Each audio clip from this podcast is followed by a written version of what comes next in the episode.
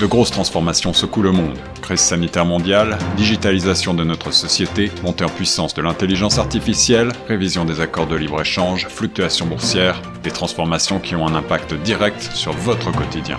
Torontois et Torontoises, pour vous permettre de mieux comprendre ces mouvances, la radio Choc FM 105.1 vous propose un coup de phare quotidien sur l'actualité avec Tierno Soumaré. Écoutez Plein Feu Grand Toronto du lundi au vendredi de 8h à 9h sur Choc FM 105.1. Bonjour, vous êtes sur les zones de chaque FM 105 au micro de Tcherno Soumaré sur votre émission Plein Feu Grand Toronto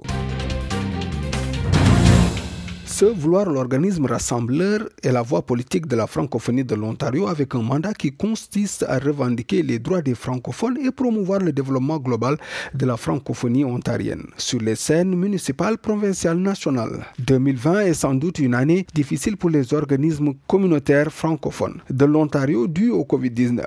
La FOA a fait face à plusieurs défis pour soutenir et soulager ces organismes francophones du Grand Toronto. En son nom, le président M. Carol Jolin nous fait le bilan de l'année. Bonjour, vous êtes sur les ondes de chaque FM 105 micro de Tierno Soumaré sur votre émission Plein Feu Grand Toronto. Et aujourd'hui, nous avons le plaisir d'avoir M. Carole Jolin de l'ACFO de Toronto. Bonjour, M. Jolin. Bonjour. C'est un plaisir, comme à chaque fois, de vous avoir sur les ondes de chaque FM 105 ans. 2020, une année avec beaucoup de rebondissements. Je vous, on, vous essaiera dans cette émission de comprendre ou simplement d'avoir un feedback de tout ce qui s'est passé euh, pour 2020. Quel est le bilan faites-vous de votre année de 2020? Ouais, ça n'a pas été, une, année facile. Euh, si on avait entamé l'année avec euh, l'idée de poursuivre le travail qu'on fait sur les différents livres blancs et puis de continuer à travailler avec les organismes communautaires sur le plan de la concertation, euh, ça a été chamboulé pas mal, évidemment, avec la COVID. Ça l'a amené, euh, ça l'a amené tout le monde à, s'adapter, à, innover et puis à essayer de trouver des solutions. Et puis euh, nous autres, qui était le plus important à ce moment-là, on a fait parvenir trois sondages à nos organisations pour connaître vraiment dans quelle situation ils se retrouvaient avec la COVID. Et puis ce qui a fait qu'on a fait des suite aux résultats du dernier sondage, qui disait qu'on risquait de perdre 30 à 40 de nos organisations euh, francophones à cause de la COVID, euh, question de situation financière. Euh, on a fait beaucoup de travail auprès des deux paliers de gouvernement pour aller chercher euh, des fonds, un fonds, on appelle ça un fonds de stabilisation, nous autres, dans notre jargon. Et puis, c'était de, et puis ça, on a réussi à, à aller chercher 4,5 millions pour justement venir en aide aux organisations. Donc, il le programme d'appui à la francophonie du ministère des Affaires francophones que on a travaillé avec le ministère de Mme Maroney pour réorienter euh, ce, cette somme-là, non pas vers des projets, mais vers, euh, vers les organismes en difficulté. Ensuite, on a reçu 1,5 million de FEDDEV, donc programme fédéral, et puis on vient tout juste de rendre public les organisations avec qui justement on a envoyé des fonds. On a eu, on a reçu 1,5 million. Et lors de l'énoncé économique du mois de novembre, on a reçu un million du gouvernement de l'Ontario et un autre million qui va venir euh, dans l'année 2021. Donc, ça nous permet de, de venir en aide aux organismes qui étaient euh, à risque de disparaître et on espère qu'on va pouvoir passer à travers la COVID le plus rapidement possible pour euh, revenir à un rythme de vie qui, est le plus normal possible et permettre justement à nos organisations de faire ce qu'ils font mieux, c'est-à-dire travailler dans le milieu communautaire où elles sont. Donc, ça a été probablement le, le dossier le plus important. Maintenant, il y en a deux autres, évidemment, sur lesquels on travaille depuis un bon moment. Euh, la ministre des Affaires francophones s'est engagée à faire la réforme de la loi sur les services en français. Nous, le 11 septembre dernier, on a soumis, après un délai de COVID, on a soumis un libellé des changements qu'on aimerait voir dans la loi sur les services en français. Et puis, euh, le mandat, dans son mandat, Mme Maroney euh, a mentionné que euh, veut qu'il y ait un projet de loi et qu'il soit adopté par la prochaine élection. Donc, on va continuer à travailler avec euh, le ministère euh, des Affaires francophones sur ça et le gouvernement de l'Ontario. Et également sur le plan fédéral, euh, avec la Fédération des communautés francophones et acadiennes, nous travaillons pour pour avoir la, pour faire avancer le dossier de la modernisation de la loi sur les sur les langues officielles. Donc ça, c'est un dossier qui traîne depuis longtemps. On avait demandé à la ministre Joly de déposer un, un projet de loi euh, le 11 décembre. Malheureusement, ça n'a pas été fait. Il y a un livre blanc qui s'en vient à cet effet-là Et puis, on va voir maintenant qu'est-ce qu'on demande à la ministre, c'est de nous fournir un échéancier du travail qu'elle veut faire avec son livre blanc pour amener un projet de loi le plus rapidement possible pour faire en sorte qu'on a une loi sur les langues officielles qui est modernisée avant la prochaine élection. Mais ça, je vais vous avouer que c'est c'est pas mal inquiétant. On est rendu avec le fond de ce qu'on a fait, euh, tout le travail que cela a impliqué pour le fonds d'indemnisation, parce que j'ai passé euh, des heures et des heures de, de, plaisir en avant de, en avant de mon ordinateur à faire du lobbying euh, virtuel pour parler à des députés anglophones, francophones de tous les partis des deux paliers de gouvernement pour s'assurer qu'ils étaient bien au courant de la situation de nos organismes francophones et puis euh, de faire en sorte qu'ils fassent des pressions auprès de leurs gouvernements respectifs pour s'assurer euh, qu'il y a des sous qui viennent pour aider justement nos organismes à passer à travers la crise. Parce qu'il faut dire qu'initialement, lorsque les différents programmes ont été lancés euh, pour aider les organisations un petit peu partout, on avait peu de nos organisations qui pouvaient entrer dans ces dans ces programmes-là parce qu'ils avaient tout simplement pas le volume. Donc, on a beaucoup, beaucoup de, euh, de, petites organisations comparées à des organisations, par exemple, euh, du côté anglophone au niveau de la ville, qui, euh, qui ont des budgets dans les 8-10 millions. On n'a pas beaucoup de nos organismes qui ont des budgets comme ça et qui pouvaient se classer dans les, les différents programmes gouvernementaux.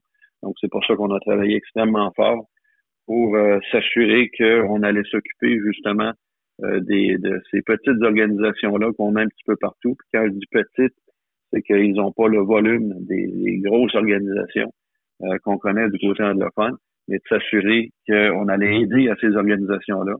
Parce qu'à chaque fois qu'il y a une organisation qui disparaît dans un petit milieu rural, par exemple, et euh, qui reste seulement l'école comme milieu de vie francophone, à ce moment-là, c'est une occasion que les francophones n'ont pas l'occasion de se retrouver en, français euh, dans leur dans leur milieu de vie et puis ça, j'ai toujours appelé ça comme étant euh, l'autoroute pour l'assimilation. Donc, c'est extrêmement important qu'on puisse aider toutes ces organisations-là, justement, à passer à travers la crise et à pouvoir se relancer après ça. Dans cette même chose, on parlera aussi du rapport de la commissaire aux affaires francophones, Mme Bourquet, qui a sorti son rapport 2019-2020. Comment voyez-vous ce rapport 2019-2020 et quelles sont les avancées sur lesquelles elle devra plus travailler pour l'année à venir? Ben pour un, euh, il était, euh, on a accueilli favorablement le rapport de la commissaire au service en français. C'était son, son premier rapport. Et puis, euh, pas de surprise non plus, mais j'étais content de voir qu'elle voulait mettre l'accent sur la, la, planification et la reddition de comptes au niveau des services en français sur le plan gouvernemental. Donc, ça, ça entre exactement dans la ligne de pensée de, du document qu'on a remis au gouvernement pour la modernisation de la loi, la refonte de la loi sur les services en français. Et puis on va se servir justement du, euh, du rapport de Mme Burke pour faire valoir au gouvernement l'importance justement de cette planification-là et de la reddition de comptes. On puisse aller voir après ça, est-ce que les ministères ont fait leur travail et, et, euh, et sinon, euh, bien, euh, qu'est-ce qui doit être qui doit être amélioré.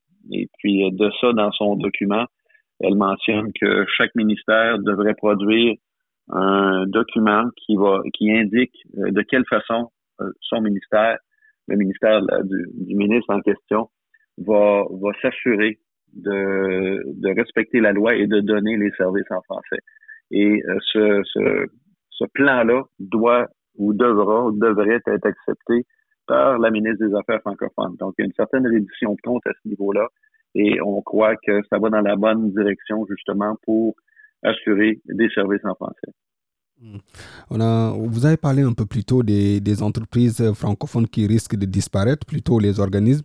Est-ce qu'on parle, quand on parle d'organismes, est-ce qu'il est, qu'il est inclus les entrepreneurs ou ceux qui viennent, en tout cas, les, les, oui, les entrepreneurs francophones? Non, c'est vraiment pas dans le, dans le domaine privé, c'est vraiment dans le domaine communautaire. Euh, il y a quelques 300 organismes francophones en Ontario dans le milieu communautaire. Il y en a à peu près un bon 150 qui sont membres de l'Assemblée de la francophonie. Et puis, euh, c'est de ces organismes-là dont il était question. On s'occupe pas du côté des, je dirais, du côté privé ou des affaires. C'est un plaisir en tout cas de vous avoir eu ce matin pour parler un peu de votre vision, euh, de votre vision de 2020-2019, euh, un peu en chamboulé avec euh, la Covid. Et quel regard faites-vous, juste pour finir, quel regard faites-vous de, cette Covid et des vaccins à venir qui sont déjà là? J'espère que, ça, j'espère que ça va se faire le plus rapidement possible et puis qu'on puisse retourner à un, semblant de vie normale et qui va permettre justement aux organismes de revenir à leurs activités, de revenir à leur euh, à leur prélèvement de fonds de toutes sortes, parce que c'est ça qui a manqué pendant la euh, pendant la, pendant la pandémie. C'est parce qu'on a beaucoup de nos organismes qui ont démarré des entreprises sociales, par exemple, euh, qui ont des camps d'été, qui organisent, qui s'occupent de radios communautaires, qui qui donnent des services de garderie, par exemple. Et les, les revenus qui venaient de ces, de ces, ces entreprises-là n'étaient plus là. Ce qui fait qu'on a des, des, des, organismes qui ont dû mettre à pied beaucoup d'employés et qui en même temps perdaient une source de financement extrêmement importante. Et je pense, euh, par exemple, aussi à tous les festivals qui existent durant l'été, toutes les foires de toutes les sortes, qui constituent des, des prélèvements de fonds pour ces organismes-là et qui n'ont pas pu avoir lieu. Donc, euh, j'espère qu'on va revenir le plus rapidement à la normale et que l'été prochain, par exemple, lorsque ce sera le cas des festivals de toutes les sortes, euh, j'espère que nos organismes pourront repartir justement et euh, être capables d'aller chercher les fonds qu'ils ont besoin pour être dynamiques dans leur communauté. Monsieur Jolin, qu'est-ce qu'on peut vous souhaiter pour cette année et pour l'organisme? pour les organismes, ben, pour l'Assemblée de la francophonie particulièrement? Ben, qu'on puisse, euh, qu'on puisse continuer à aider nos organisations le plus possible pour euh, passer à travers ça, qu'on puisse les aider à la relance et puis qu'on puisse euh, faire avancer les différents livres blancs qu'on a, en plus de la loi sur les services en français et la loi sur les langues officielles. Donc, la liste est longue. Bonne année à vous et bonne année à l'organisme aussitôt. Merci, bonne année à vous et à vos auditeurs. À présent, la suite des programmes sur les zones de chaque FM 150. Pour, rappel, nous étions avec M. Carole Jolin, président de l'Assemblée de la francophonie de l'Ontario. À présent, la suite des programmes sur la 105.1. Cette série originale de Choc FM 105.1 est financée par l'initiative de journalisme local du Fonds canadien de la radio communautaire et du gouvernement du Canada. Pour en savoir plus, suivez Choc FM 105.1 sur Facebook.